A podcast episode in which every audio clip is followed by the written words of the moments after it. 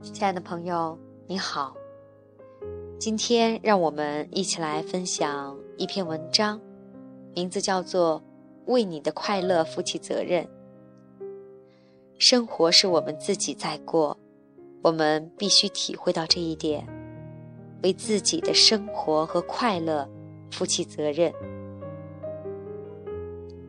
我们想要快乐，第一步就是要和我们的生活和睦共处，不去抗拒它。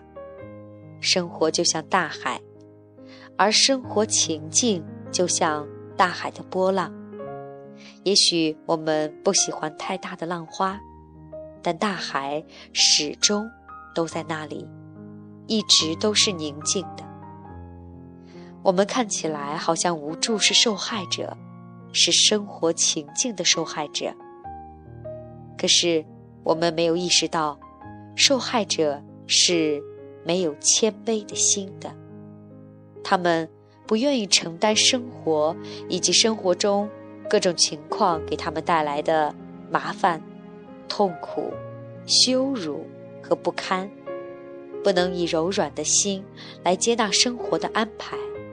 所以，我们不快乐，以为把不快乐当成抗拒的工具，就可以改变我们的生活情境。结局是，生活情境不但没有改变，反而变得更糟糕了。因为我们把焦点聚集在让我们不快乐的事物上，不断去放大、增强他们的影响力。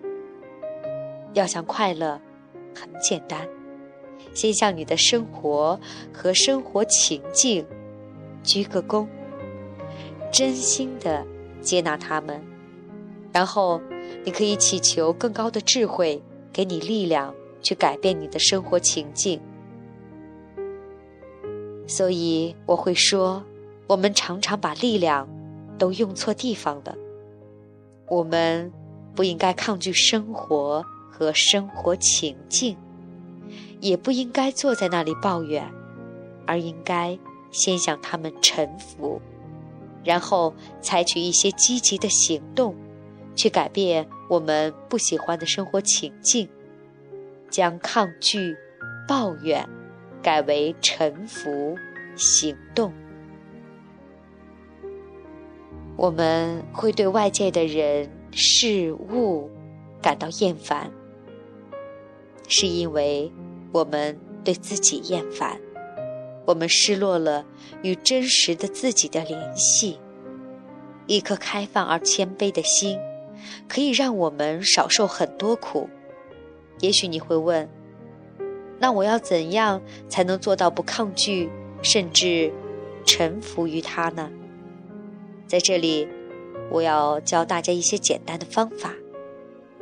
下一次，当你。再厌烦身边的人事物，或是感觉到不快乐的时候，就闭上眼睛，回到内心问自己：我是否能够欢迎他？答案显然一定是不。我怎么可能欢迎他？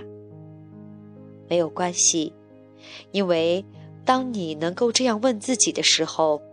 说明你已经把自己和让你讨厌的生活情境或是负面情绪之间的距离拉开了，你不会被他们牵着鼻子走，或是无意识的认同他们，沉浸在问题中钻牛角尖了。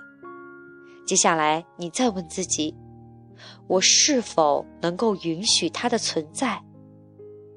当你问自己这个问题的时候，其实你心知肚明，不管你允许还是不允许，它都已经存在了。即使你勉强委屈的回答“好吧”，你也会觉得有一股小小的内在力量由心底升起，因为你允许了一件你不喜欢的事物存在，这就是。臣服的第一步，试着在生活中经常回到自己的内心去观察自己，跟自己在一起。也许你一开始会很不习惯，因为你很讨厌自己或是你的生活情境，逃都来不及呢。可是，当你逐渐把眼光由外界收回到自己身上的时候，你就会发现你的内在力量在逐渐的积累、增长，跟自己的关系也在逐步改善。我衷心的希望大家都能有一种信仰，不一定是宗教信仰，但一定要有一颗足够谦卑的心，去相信这个世界。这个宇宙有一种最高的力量，或是智慧的存在，然后去寻求他的帮助，把你的不快乐、厌烦都向他倾吐。当你和他建立了一个沟通的管道之后，你也就找到了一条通往真我的捷径。千万不要放弃，把你想要放弃的能量转化成。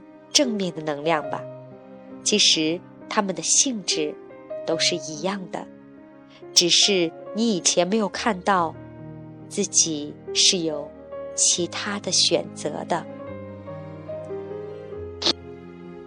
好，亲爱的朋友，这就是我们今天分享的文章，为你的快乐负起责任，来自张德芬，重遇未知的自己。感谢您的收听，我们下期再会。